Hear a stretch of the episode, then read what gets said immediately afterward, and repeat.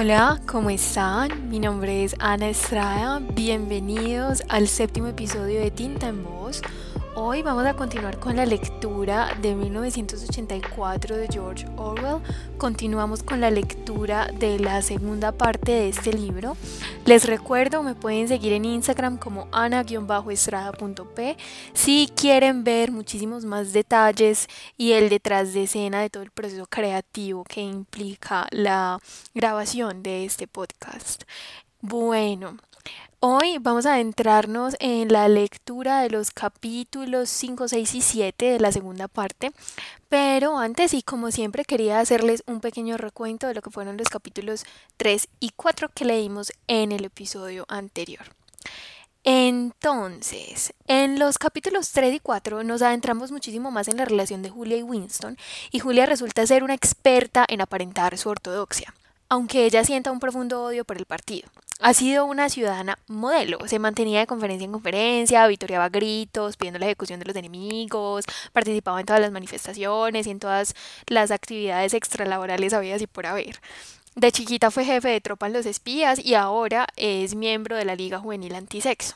Entonces, según ella, todo esto le servía de camuflaje porque le permitía comprender las reglas más básicas para así poder romper las más grandes. E incluso convenció a Winston de que trabajara a tiempo parcial ensamblando munición para la guerra, como hacían los fanáticos, pues los más adeptos del partido, dando como todo su tiempo libre por la causa.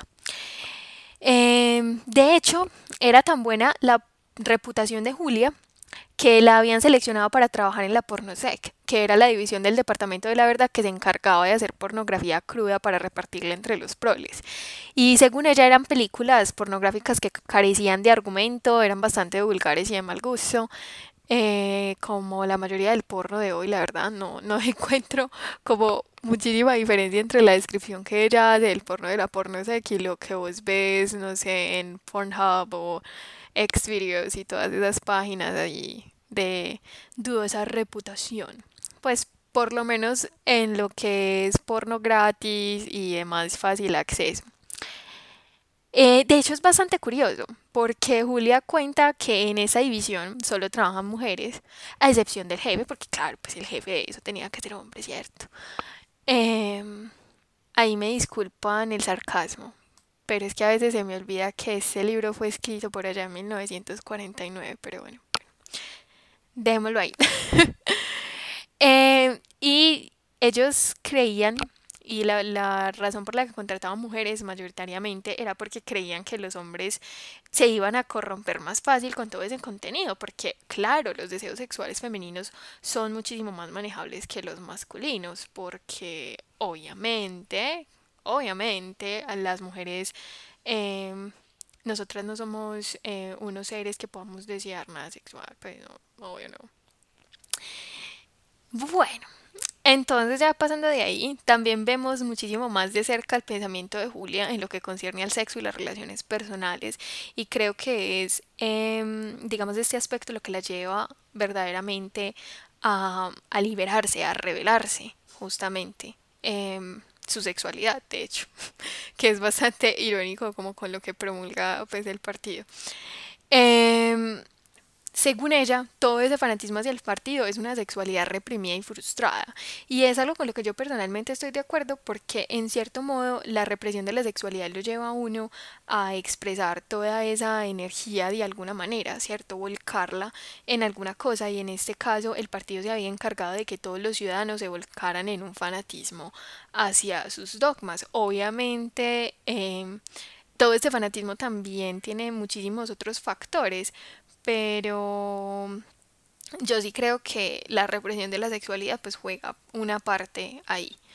Eh, además pues de, todos los otros factores que ya hemos mencionado, como la mutabilidad del pasado, que se esté cambiando todo el tiempo, em, que se hayan roto otras relaciones interpersonales, no solamente em, las relaciones de pareja, sino las relaciones de familia, que se maneje hasta las minucias de, de, la vida privada de todo el mundo, ¿cierto? El espionaje. Eso es una cosa también bastante tesa. Y eh, dentro de todo eso, pues también creo que está este aspecto, me parece bastante acertado. Eh, de hecho, vemos algo muy bonito en estos capítulos y es que eh, Julia, cuando ella llega a la habitación del señor Charrington, que ellos están ahí, eh, ella se maquilla, se maquilla y empieza también a expresar como su feminidad eh, en su aspecto personal. Entonces vemos que se le quita a las personas como esa posibilidad de expresar lo que son, de expresarse abiertamente como, como, como se sienten. Y ella dice, no, es que la próxima vez que yo venga a este cuarto voy a traer un vestido porque yo en esta habitación quiero ser una mujer. Y ay, a mí eso me pareció muy duro y me pareció también muy bello porque yo personalmente soy una mujer muy femenina y a mí me gusta vestirme con vestidos y poner maquillaje y ponerme todas estas cosas. Y son, son cosas muy pequeñas, pero son actos que de verdad te liberan. Y, y quisiera aprovechar como ahora que estoy mencionando esto también para reconocer la lucha y darle un saludo y toda mi empatía, todo mi afecto a todas aquellas personas que por alguna u otra razón la sociedad aún no les permite ser quienes son y expresar por fuera, eh, con su manera de vestir, con su manera de presentarse al mundo, quiénes son verdaderamente. Un abrazo y toda la empatía, todo el amor para ustedes. Eh, espero que y lucharemos, ¿cierto? Porque eso cambie pronto. Bueno, eh, ahora siguiendo con el libro, otro aspecto importante que se empieza a evidenciar en estos capítulos es que hay una discrepancia ideológica entre Julia y Winston. Winston está muchísimo más preocupado por generar un cambio, por analizar su contexto y su entorno desde la comprensión de la inmutabilidad del pasado, la historia y un interés genuino por mantener la verdad, e incluso él tiene una leve esperanza de poder dejar ese legado a los que vengan tras él. Pero Julia todavía es bastante egoísta en ese sentido, y su rebelión tiene más que ver con su placer personal y sus libertades individuales que con querer generar un cambio estructural en la sociedad en la que vive. Y creo que eso tiene que ver mucho con la experiencia de vida de cada uno. Eh, nosotros sabemos que Julia es muchísimo más joven, así que ella no tiene ningún recuerdo, por vago que sea, de una vida sin el partido. Winston sí. Y eso me parece crucial en la concepción del mundo que se forma cada personaje. Sin embargo, a pesar de la diferencia de edad y a pesar de las discrepancias ideológicas, estos personajes empiezan a enamorarse el uno del otro verdaderamente y se arriesgan a tratar de crear un espacio para su romance en el cuarto del señor Charrington, para ser juntos, hacer el amor y expresar toda su vulnerabilidad. Y bueno, Así muy resumidamente, este fue un recuento del episodio anterior. Los invito también a que lo escuchen si aún no lo han hecho. Eh, y ahora vamos a adentrarnos en la lectura de los capítulos 5, 6 y 7 de la segunda parte de 1984 de George Orwell. Comenzamos. Capítulo 5. Sí me había desaparecido. Una mañana no se presentó a trabajar. Unos cuantos comentarios se decían con indiferencia. Al día siguiente, nadie preguntó por él. El tercer día, Winston fue al vestíbulo del departamento de archivos para comprobar el tablón de anuncios. Uno de los avisos incluía una lista de los miembros del comité de ajedrez del que sí me había formado parte. Estaba casi exactamente igual que antes, no había ninguna tachadura. Pero faltaba un nombre. Con eso era suficiente. Sí me había dejado de existir. Nunca había existido. Hacía un calor asfixiante. Las salas sin ventanas y con aire acondicionado del laberíntico ministerio seguían a temperatura normal, pero en la calle las aceras quemaban y el hedor de metro a la hora punta era horroroso. Estaban en plenos preparativos para la Semana del Odio, y los funcionarios de todos los ministerios tenían que hacer horas extra. Había que organizarlo todo, los desfiles, los mitines, las paradas militares, las conferencias, las exposiciones de figuras de cera, las películas y los programas de la telepantalla. Había que erigir estrados, construir efigies, acuñar consignas, escribir canciones, poner rumores en circulación y falsificar fotografías. La unidad de Julia en el departamento de ficción había dejado de producir novelas y estaba publicando a toda prisa una serie de panfletos sobre las atrocidades del enemigo. Winston, además de su trabajo habitual, pasaba largas horas al día repasando archivos del Times y alterando y adornando noticias que iban a citarse en los discursos. A última hora de la noche, cuando multitudes abarrotadas de proles recorrían las calles, la ciudad tenía un aire curiosamente febril. Las bombas volantes caían con más frecuencia que nunca, y a veces en la lejanía se oían enormes explosiones que nadie sabía explicar, y sobre las que circulaban toda suerte de rumores descabellados. La nueva melodía que iba a ser el himno de la Semana del Odio, la canción del odio, se llamaba. Ya se había compuesto y sonaba constantemente en las telepantallas. Tenía un ritmo tosco y primitivo que apenas podía considerarse música y recordaba el sonido de un tambor. Cantada a gritos por cientos de voces al ritmo de las pisadas en los desfiles resultaba aterradora. A los proles les gustaba, y a medianoche competía en las calles con la todavía popular, fue solo una ilusión sin esperanzas. Los niños de los Parsons la interpretaban de un modo insoportable, a todas horas del día y de la noche, con un peine y un trozo de papel higiénico. Winston tenía las tardes más ocupadas que nunca. Brigadas de voluntarios, organizadas por Parsons, estaban preparando la calle para la Semana del Odio. Concían cartas, pintaban carteles, erigían postes para las banderas en los tejados y tendían peligrosamente alambres a través de la calle para colgar banderitas. Parsons alardeaba de que solo las casas de la Victoria exhibirían 400 metros de banderitas. Se notaba que estaba en su elemento, y parecía más alegre que unas castañuelas. El calor y el trabajo manual incluso le habían proporcionado una excusa para volver a ponerse los pantalones cortos y una camisa abierta por las tardes. Iba y venía por doquier, empujaba, tiraba, aserraba, daba martillazos, improvisaba, animaba a todo el mundo con exhortaciones en nombre de la camaradería, y exudaba por cada pliegue de su cuerpo una inagotable reserva de sudor de olor acre. De la noche a la mañana, Londres había aparecido cubierta con un cartel nuevo. No tenía lema y mostraba solo la figura monstruosa de un soldado de Eurasia, de tres o cuatro metros de altura, que avanzaba con un rostro inexpresivo de mongol, unas botas enormes y un subfusil ametrallador apoyado en la cadera. Desde cualquier ángulo desde el que se contemplara el cartel, la boca del arma, ampliada por la perspectiva, parecía estar apuntándole a uno directamente. Lo habían pegado en todos los huecos que había en las paredes e incluso superaba en número a los retratos del hermano mayor. Estaban fustigando a los proles, que por lo general mostraban poco interés por la guerra, para arrastrarlos a uno de sus periódicos paroxismos patrióticos. Como para sintonizar mejor con el ambiente general, en los últimos tiempos las bombas volantes habían matado más gente de lo habitual. Una cayó en un cine abarrotado de Stepney y enterró a cientos de víctimas entre los cascotes. Todos los habitantes del barrio habían salido de un largo desfile fúnebre que duró horas y horas y que fue una auténtica muestra de indignación. Otra bomba cayó en un descampado que se utilizaba como parque infantil, y varias docenas de niños volaron en pedazos. Hubo más manifestaciones airadas, se quemó la efigie de Goldstein, se arrancaron y echaron a las llamas cientos de copinas de cartel del soldado asiático, y se saquearon varias tiendas durante los tumultos.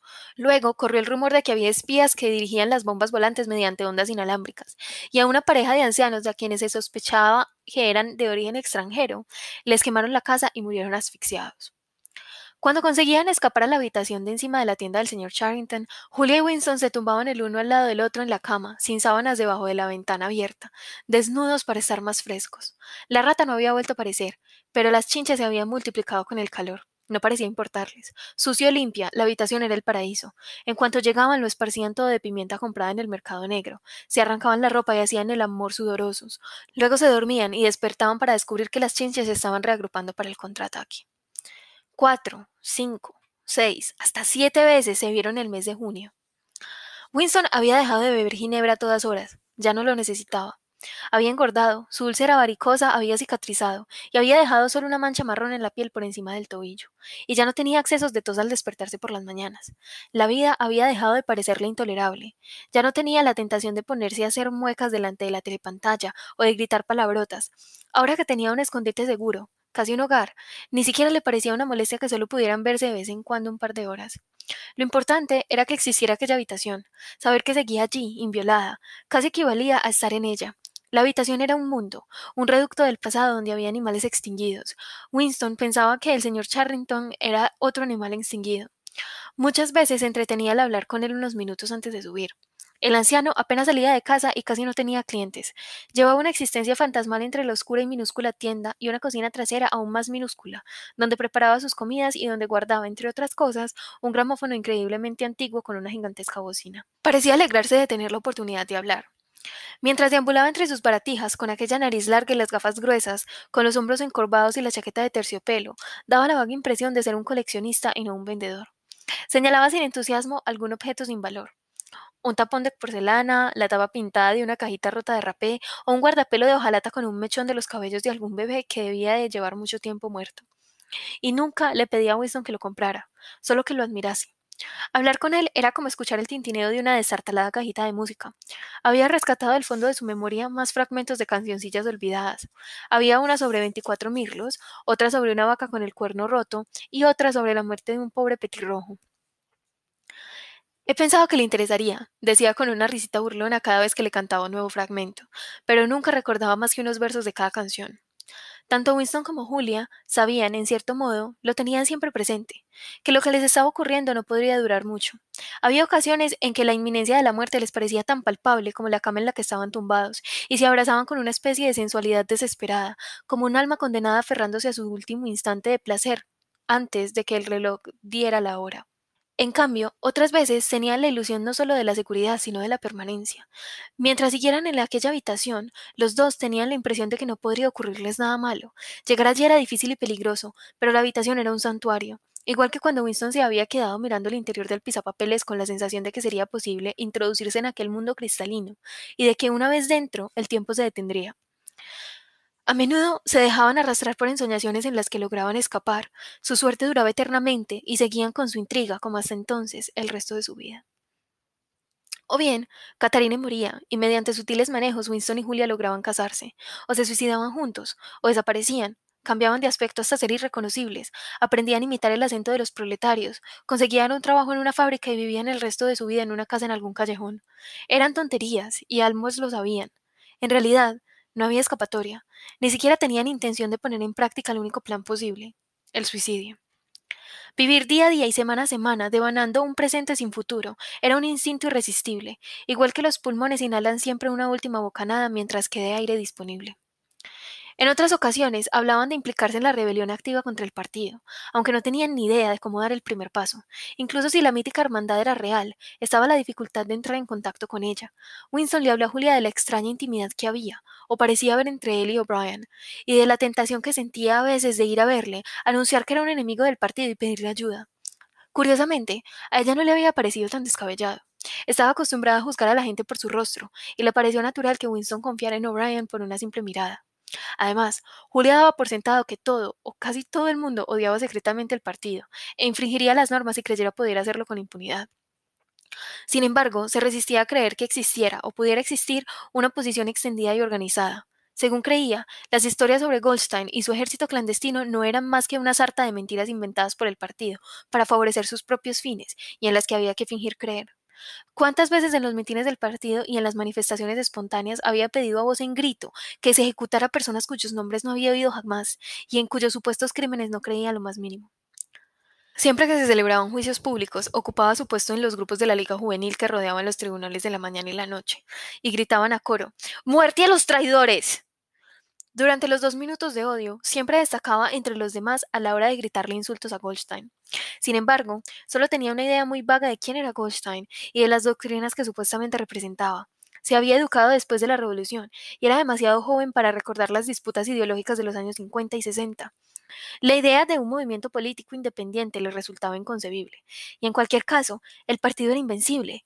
Siempre existiría y siempre sería igual. Uno solo podía rebelarse desobedeciéndolo en secreto, o a lo sumo mediante actos aislados de violencia, como matar a alguien o poner una bomba en alguna parte. En ciertos aspectos era más lúcida que Winston y menos susceptible a la propaganda del partido. En una ocasión en que él sacó a relucir la guerra contra Eurasia, le sorprendió al afirmar sin inmutarse que en su opinión no había ninguna guerra. Lo más probable era que las bombas volantes que caían a diario sobre Londres las estuviera lanzando el propio gobierno de Oceanía para meterle miedo en el cuerpo a la gente. Era algo que nunca se le había ocurrido. También le produjo cierta envidia cuando le contó que durante los dos minutos de odio tenía que hacer un gran esfuerzo para no estallar en carcajadas. Sin embargo, solo cuestionaba las enseñanzas del partido cuando afectaban en algún modo su vida privada. A menudo se mostraba dispuesta a aceptar la mitología oficial, porque la diferencia entre la verdad y la mentira parecía traerle sin cuidado. Creía, por ejemplo, tal como le habían enseñado en la escuela, que el partido había inventado el aeroplano, Winston recordaba que en sus días de colegial, a finales de los años 50, el partido solo se atribuía a la invención del helicóptero. Doce años después, cuando Julia iba a la escuela, ya afirmaba haber inventado el aeroplano, una generación más, y afirmaría haber inventado la máquina de vapor. Y cuando le contó que los aeroplanos ya existían antes de nacer él y mucho antes de la revolución, a Julia le pareció algo carente de interés. Al fin y al cabo, ¿qué más daba que hubieran inventado el aeroplano? A Winston aún le sorprendió más descubrir que había olvidado que cuatro años antes Oceanía hubiera estado en guerra con este Asia y en paz con Eurasia. Estaba convencida de que lo de la guerra era un canelo, pero no habría reparado siquiera en que el nombre del enemigo hubiese cambiado. Yo creía que siempre habíamos estado en guerra con Eurasia, dijo sin prestar demasiada atención. A Winston le asustó un poco. La invención del aeroplano databa de mucho antes de que naciera Julia, pero el cambio en la guerra se había producido hacía solo cuatro años, cuando ya era adulta. Estuvo hablándolo con ella casi un cuarto de hora. Al final, consiguió que recordara vagamente que en otra época el enemigo había sido este Asia y no Eurasia, pero la cuestión siguió pareciéndole carente de interés. ¿Qué pasa? dijo con impaciencia. Tanto da una puñetera guerra como la otra, y lo que cuentan las noticias es una sarta de mentiras. A veces, Winston le hablaba del departamento de archivos y de las descaradas falsificaciones que perpetraba, pero a ella no parecía escandalizarle. Era como si no reparase en el abismo que se abría a sus pies cuando las mentiras se convertían en verdades. Le contó la historia de Jones, Aronson y Rutherford, y del revelador pedazo de papel que había tenido en sus manos. No le impresionó lo más mínimo. De hecho, al principio ni siquiera entendió lo que decía. ¿Eran amigos tuyos? preguntó. No, no eran amigos míos, eran miembros del partido interior. Además, eran mucho mayores que yo, gente de otra época, de antes de la revolución. Solo los conocía de vista. Entonces, ¿qué más te da? Matan gente todo el tiempo, ¿no? Winston intentó hacérselo comprender. Fue un caso excepcional. No fue solo que mataran a alguien. ¿No ves que el pasado, empezando por el día de ayer, ha sido eliminado? Si sobrevive en alguna parte, es solo en algunos objetos sin etiquetas, como este pedazo de cristal. Ya casi no sabemos nada de la revolución y de los años previos a la revolución. Todos los archivos han sido destruidos o falsificados. Han reescrito los libros, han vuelto a pintar los cuadros, las estatuas, las calles y los edificios, han cambiado de nombre, han modificado las fechas. Y ese proceso continúa día a día y minuto a minuto. La historia se ha detenido. No existe nada más que un presente infinito en el que el partido siempre tiene la razón. Por supuesto, sé que han falsificado el pasado, pero me sería imposible demostrarlo, aunque yo mismo haya hecho la falsificación. Una vez hecha, no queda el menor rastro. Las únicas pruebas están en mi cabeza, y no estoy seguro de que nadie más comparta mis recuerdos. Solo en ese único caso, en toda mi vida, tuve una prueba concreta, después de que el hecho ocurriera, años después. ¿Y de qué te sirvió?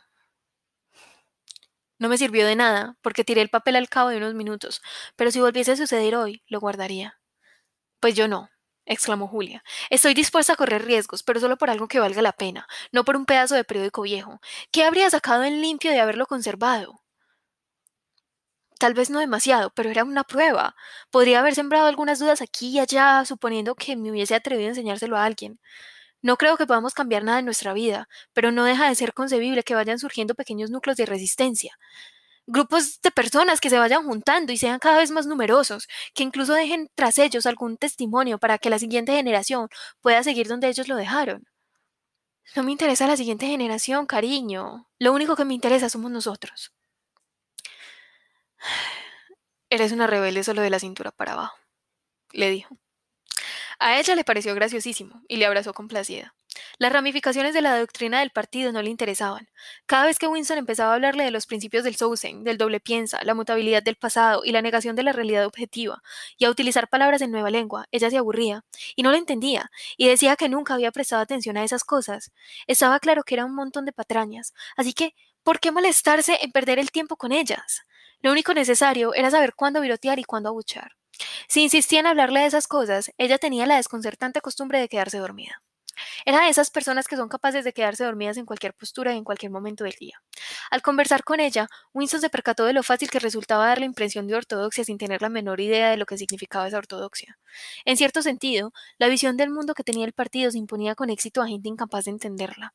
Se les podía convencer de que aceptaran las más flagrantes violaciones a la realidad, porque nunca llegaban a entender del todo la enormidad de lo que se les pedía, y no estaban lo bastante interesados en los acontecimientos públicos para reparar en lo que ocurría.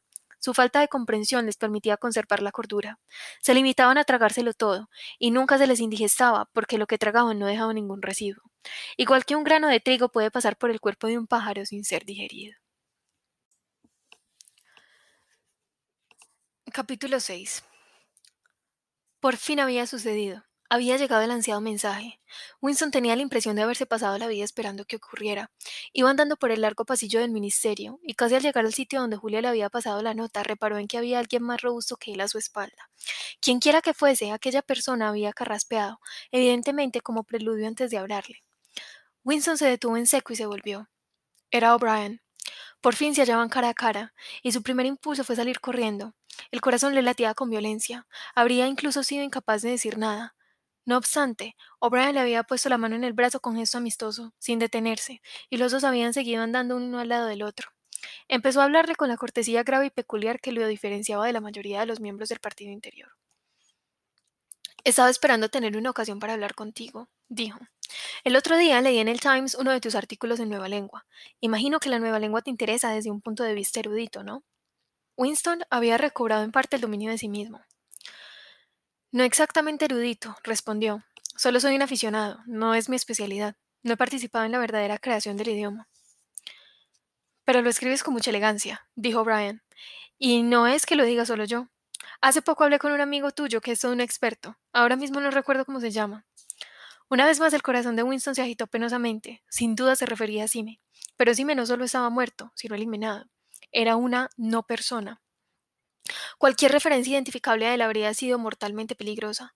La observación de O'Brien debía ser una señal, una clave. Al compartir con él un pequeño acto de crimen tal, los había convertido en cómplices. Habían seguido andando lentamente por el pasillo, pero de pronto O'Brien se detuvo, con la misma curiosa cordialidad capaz de desarmar a cualquiera que siempre imprimía aquel gesto. Se colocó las gafas sobre la nariz y luego prosiguió. Lo que quería decirte era que noté que en tu artículo habías utilizado dos palabras que se han quedado obsoletas, aunque desde hace muy poco. ¿Has visto la décima edición del Diccionario de Nueva Lengua? No, contestó Winston. No sabía que lo hubieran publicado. En el departamento de archivos todavía utilizamos la novena. Creo que no se publicará hasta dentro de unos meses, pero se han puesto ya en circulación algunos ejemplares. Yo tengo uno. ¿Te interesaría hojearlo? Desde luego, respondió Winston, reparando enseguida en cuáles eran sus intenciones. Algunos de los cambios introducidos son muy ingeniosos. Creo que lo que te resultará más interesante será la reducción del número de verbos. Veamos. ¿Quieres que te envíe el diccionario por mensajero? Aunque me temo que esas cosas siempre se me olvidan. ¿No podrías pasar a recogerlo por mi piso cuando te vaya bien? Espera, te daré mis señas. Estaban delante de una telepantalla, con aire distraído. O'Brien se hurgó en los bolsillos y sacó un bloc de notas, forrado en cuero, y un tinzalápiz de oro. Justo debajo de la telepantalla, de modo que cualquiera que estuviese observándole al otro lado del aparato pudiera leer lo que estaba escribiendo. Anotó una dirección, arrancó la hoja y se la dio a Winston. Por las tardes casi siempre estoy en casa, dijo. De lo contrario, mi criado te dará el diccionario. Se marchó y dejó a Winston con el trozo de papel en la mano, que en esa ocasión no había necesidad de ocultar. No obstante, memorizó cuidadosamente lo que había escrito en él y unas horas más tarde lo arrojó con otros documentos al agujero de memoria. A lo sumo, habrían hablado un par de minutos. Aquel encuentro solo podía significar una cosa. Era un medio ideado para que O'Brien pudiera darle sus señas. Era necesario porque el único modo de averiguar dónde vivía alguien era preguntarle directamente. No había guías de direcciones. Lo que O'Brien le había dicho era si alguna vez necesitas verme, ya sabes dónde encontrarme. Tal vez incluso descubriera algún mensaje oculto en el diccionario. En todo caso, estaba claro que la conspiración con que había soñado existía y que había entrado en contacto con su periferia. Sabía que antes o después obedecería la llamada de O'Brien, tal vez al día siguiente, o puede que dejara transcurrir un tiempo, no estaba seguro. Lo que estaba ocurriendo era solo la puesta en práctica de un proceso que había empezado hacía años. El primer paso había sido un pensamiento secreto involuntario, el segundo, el inicio del diario. Había pasado de los pensamientos a las palabras, y ahora de las palabras a los hechos. El último paso sucedería en el ministerio del amor. Lo había aceptado. El final estaba implícito en el principio. Aún así le asustaba. O para ser más exactos, era como un anticipo de la muerte, como estar un poco menos vivo, incluso mientras hablaba con O'Brien y a medida que el significado de sus palabras iba calando en él. Le había recorrido un escalofrío. Tuvo la sensación de entrarse en la humedad de una tumba y saber que la tumba siempre había estado allí, esperándole. No le supuso ningún consuelo. Y esta parte también estuvo súper inesperada y también bastante interesante. Me parece muy arriesgado el, el miembro del partido interior no sé, de cierta manera también me crea como una desconfianza. No sé a ustedes qué, qué sensación les deje este hecho que O'Brien, un miembro del partido interior, ¿cierto? Alguien con poder lo haya buscado a él como tan de frente. No sé, no sé, a mí me da como desconfianza. ¿Ustedes qué sensación les produce? Capítulo 7. Winston se había despertado con los ojos llenos de lágrimas. Julia rodó adormilada hacia él y murmuró algo que sonó como ¿Qué te ocurre? Estaba soñando que... Empezó y se detuvo en seco. Era demasiado complicado para expresarlo con palabras. Por un lado estaba el sueño y por otro un recuerdo que había flotado hasta su memoria segundos después de despertarse. Se quedó tumbado con los ojos cerrados, empapado aún en la atmósfera del sueño. Era un sueño vasto y luminoso, en el que toda su vida parecía extenderse ante él, como un paisaje en una tarde estival después de la lluvia.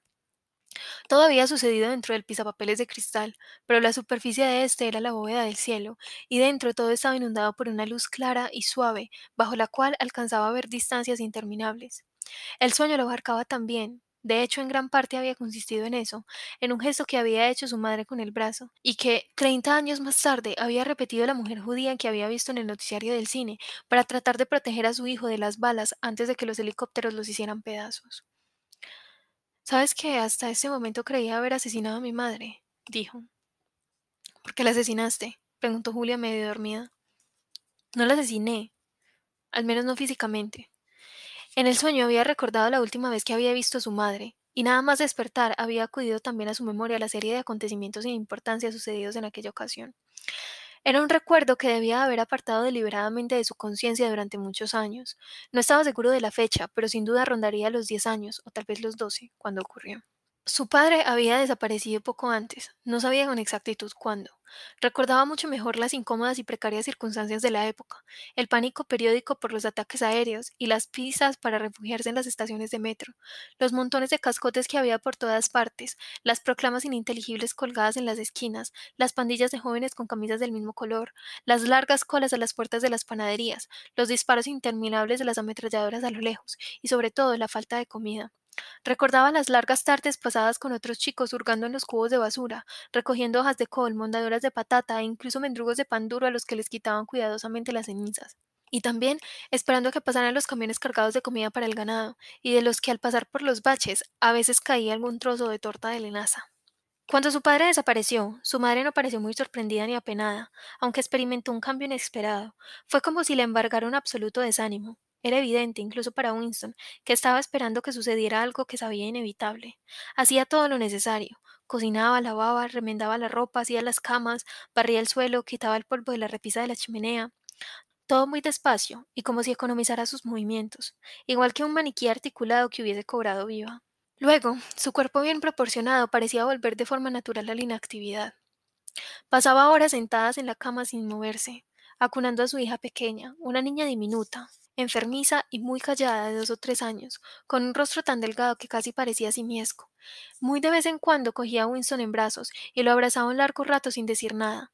A pesar del egoísmo de la niñez, él sabía que tenía algo que ver con aquel acontecimiento del que nunca hablaba y que estaba a punto de ocurrir. Recordaba la habitación donde vivían, un cuarto oscuro que olía cerrado y que ocupaba casi por completo una cama con una colcha blanca. En la rejilla de la chimenea había un infernillo de gas y un estante donde guardaban la comida, y fuera en el rellano de la escalera un fregadero marrón que compartían con los otros inquilinos. Recordaba el cuerpo estatuario de su madre, inclinado sobre el infernillo para remover algo de la cazuela. Por encima de todo, recordaba el hambre constante y las sordidas y feroces discusiones a la hora de las comidas. Una y otra vez le preguntaba a su madre por qué no tenía más comida, le gritaba y le hacía reproches, incluso recordaba el tono de su voz, que en aquel entonces estaba empezando a cambiar prematuramente y a veces resonaba de un modo peculiar o probaba con un poco de patetismo llorón para intentar conseguir un poco más de lo que le correspondía.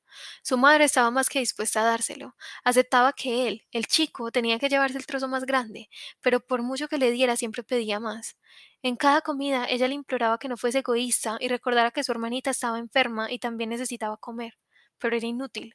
Él lloraba de rabia cuando dejaba de servirle, intentaba quitarle el cucharón y el caso de la mano, y cogía comida del plato de su hermana. Sabía que por su culpa ellas pasaban hambre, pero no podía evitarlo, incluso se creía en su derecho. El hambre que le agujereaba el estómago parecía justificarlo. Entre comidas, si su madre no iba con cuidado, le robaba las escasas reservas de comida del estante. Un día repartieron una ración de chocolate. Llevaban semanas sin repartir. Recordaba muy bien aquel precioso pedacito de chocolate. Era una tableta de dos onzas. En aquellos tiempos seguían utilizando las onzas. Para repartir entre los tres. Era evidente que lo natural era repartir las partes iguales. De pronto, como si fuese otra persona, Winston se oyó a sí mismo exigiendo en voz alta que se la dieran entera a él. Su madre le pidió que no fuese tan egoísta. Se produjo una larga discusión con gritos y moteos, lágrimas, quejas y regateos. Su hermana pequeña se aferraba a su madre con ambas manos, exactamente igual que una cría de mono, y lo contemplaba con ojos grandes y lastimeros. Al final, su madre le dio tres cuartos de la tableta a Winston y el cuarto restante a su hermana. La niña lo cogió y lo observó, sin saber muy bien qué era. Winston la miró un momento. Luego, con un gesto rápido, le arrebató el trozo de chocolate de la mano y salió corriendo por la puerta. Winston.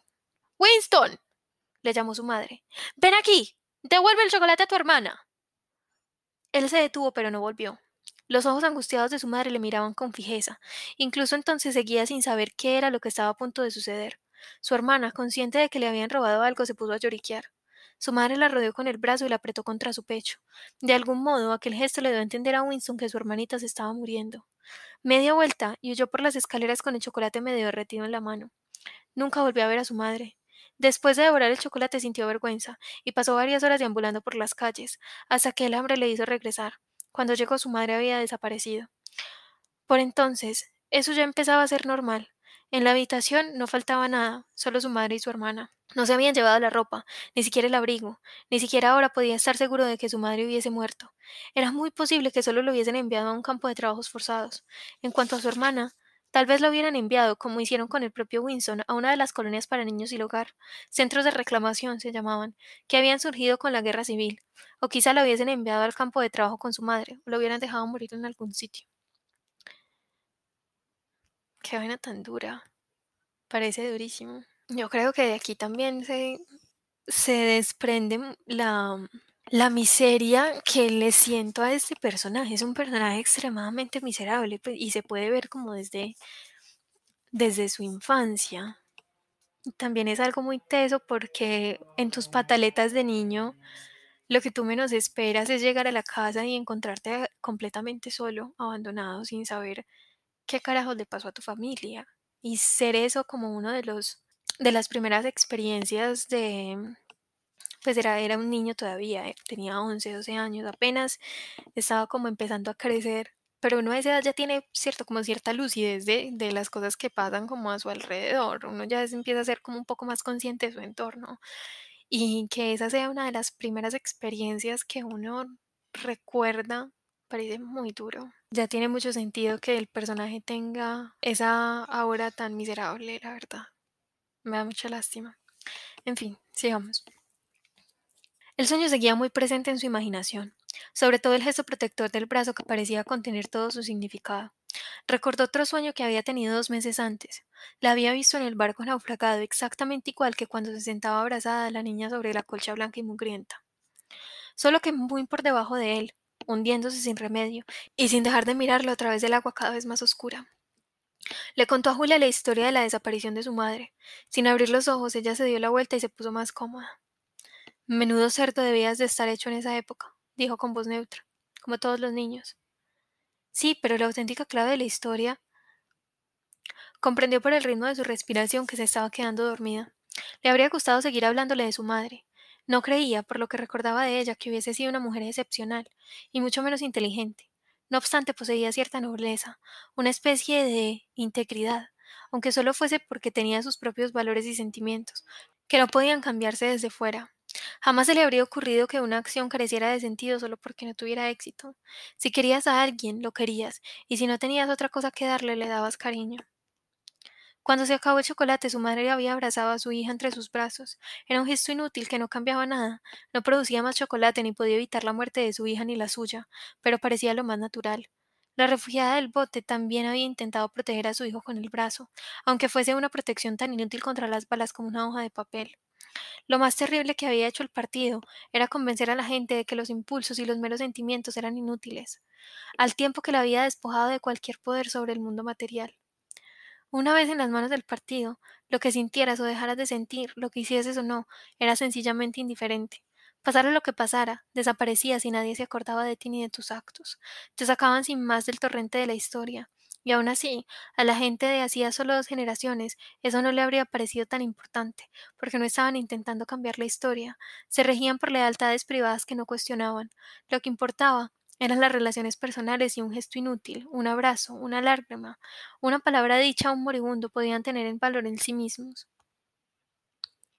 Los proles, comprendió de pronto, seguían aún en ese estado, no eran leales a un partido, un país o una idea, sino unos a otros. Por primera vez en su vida no sintió desprecio por los proles, ni pensó en ellos solo como una fuerza inerte, que un día cobraría vida y regeneraría el mundo. Los proles habían seguido siendo humanos. En su fuero interno no se habían endurecido, se habían aferrado a las emociones primitivas que él mismo había querido volver a aprender, haciendo un esfuerzo consciente. Y al pensarlo recordó, como algo sin relevancia aparente, que unas semanas antes había visto una mano cortada en la acera y la había echado al arroyo como si fuese un tallo de col. Los proles son seres humanos, nosotros no. ¿Por qué no? preguntó Julia, que había vuelto a despertarse. Winston se quedó pensando un instante.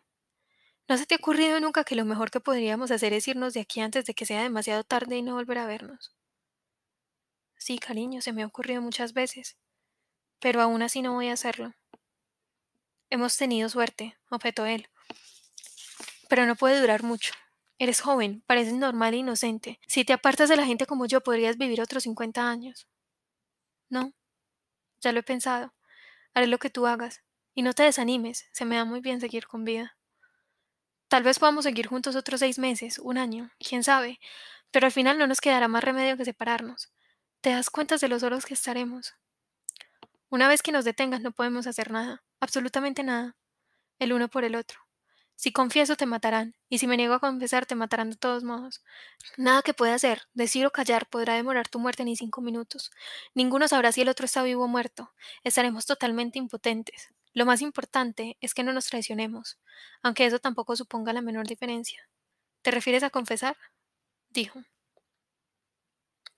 Puedes estar seguro de que lo haremos. Todo el mundo confiesa. Es inevitable. Te torturan. No me refería a confesar. La confesión no es una traición. Lo que hagas o digas carece de importancia. Lo único que importa son los sentimientos. Si lograsen que dejara de quererte, eso sería una auténtica traición. Ella reflexionó un instante. No, dijo por fin. Es lo único que no pueden hacer. Pueden obligarte a decir cualquier cosa, lo que sea, pero no pueden obligarte a que lo creas. No se pueden meter en tu cabeza.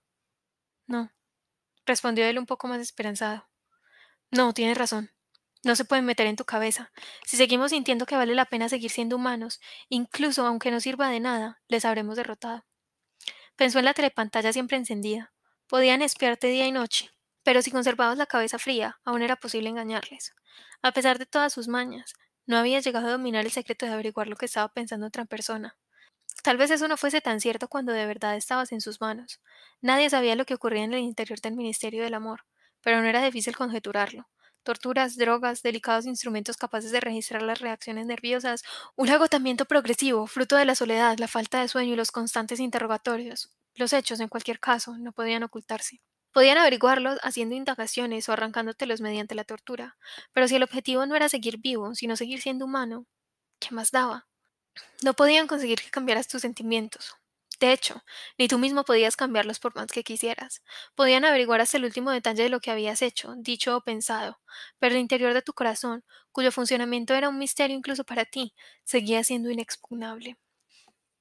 Bueno, acá este capítulo me parece muy bonito, la verdad. Se ve como toda esa profundidad de Winston. Y también me parece muy interesante como la actitud de Julia, y es lo que les decía eh, mientras les leía el capítulo del episodio anterior. Y es que ella no tiene como ninguna experiencia diferente que le permita digamos, como poner en contexto todo lo que Winston le cuenta. O sea, yo dudo mucho y por eso siento que ella no entendió verdaderamente lo que él estaba sintiendo en el momento en que le contaba la historia de su madre. Porque no creo que ella hubiera tenido una experiencia así, no creo que ella hubiera tenido la experiencia de tener una conexión, un lazo con una madre. Ella habló del abuelo, que solía cantarle pues algunas de las canciones para niños que cantaban de vez en cuando ellos dos, pero nunca menciona a su madre, entonces la verdad de ella no sabemos mucho y también sabemos que su abuelo lo vaporizaron cuando ella tenía ocho años, entonces la verdad no ha tenido como la experiencia de conectarse hacia otro ser de esa manera y creo que apenas lo está viniendo a sentir por primera vez con Winston. Entonces, no sé, no, no creo que ella tenga la capacidad, las herramientas para entender verdaderamente la profundidad del carácter de Winston. Y es una vaina muy triste y, volvemos como a lo que he estado diciendo siempre desde que empecé a leer el libro y es, es esto de la memoria, o sea, la memoria de verdad es tan importante y no solo, digamos, en un, en un estado eh, político o para cosas, digamos, muchísimo más grandes, pues, sino también en eso, en la vida diaria, en el día a día, recordar es muy importante, porque al fin y al cabo eso somos nosotros, somos una colección de recuerdos y de experiencias que hemos vivido y eso es lo que termina haciéndonos lo que somos. Y ella no, no ha tenido nada que sea remotamente similar a lo que ha vivido Winston y por, por eso mismo, por la manera en cómo ha sido como, no sé, criada o levantada por el partido, es digamos un ser, es un ser muy tenaz, me parece un personaje muy tenaz, muy valiente, muy práctica. Y la practicidad le ha, le ha ayudado a permanecer con vida, aún que haya básicamente desafiado todas las reglas del partido, pues. Pero de todas maneras, el no tener esa memoria es, es un personaje que se queda en lo superficial.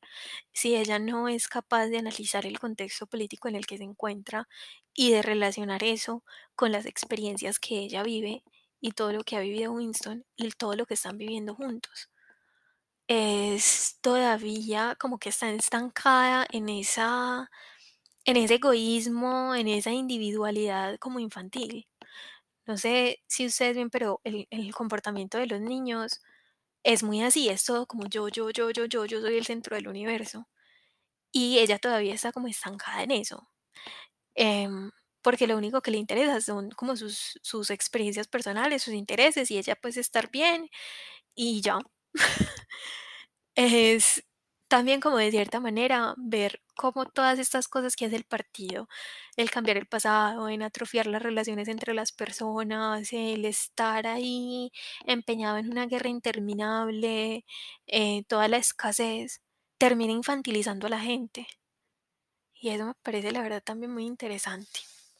No sé ustedes qué, qué opinión tengan de eso. A mí la verdad me da mucho susto porque es como, como una manada de idiotas inútiles, de idiotas útiles em, que están constantemente ahí al servicio de algo que no logran entender completamente.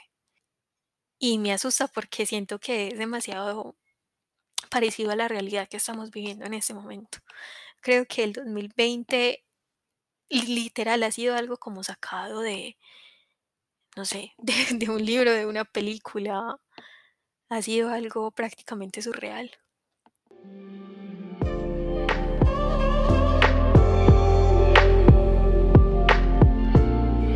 Verdad, cada que nos adentramos más en el libro, creo que vamos comprendiendo muchísimo mejor la construcción de los personajes. Eh, me parece que Orwell eh, tiene un talento bastante grande para construir personajes bien complejos, personajes muy complejos, personajes que tienen unas historias eh, tras de sí, que tienen pues unas historias que los han llevado a convertirse en lo que son. Vemos la historia de Winston con su madre y toda esa culpa que lleva al sentirse responsable de su desaparición, de la desaparición de su hermana. Vemos por acá que ya tuvo el contacto con O'Brien que tanto estaba esperando, ese contacto que él ansiaba tener con él y que le ha dado una esperanza para el futuro, para asumir su papel como un muerto en vida, porque ya sabe que desde ese momento ahora sí ha firmado su sentencia de muerte. Espero que hayan disfrutado enormemente la lectura de hoy. Yo también disfruté muchísimo hacerla para ustedes, como siempre. Espero que el momento en el que me estén escuchando sea un momento muy agradable y nada, espero que nos volvamos a encontrar muy pronto en el próximo episodio de Tinta Chao.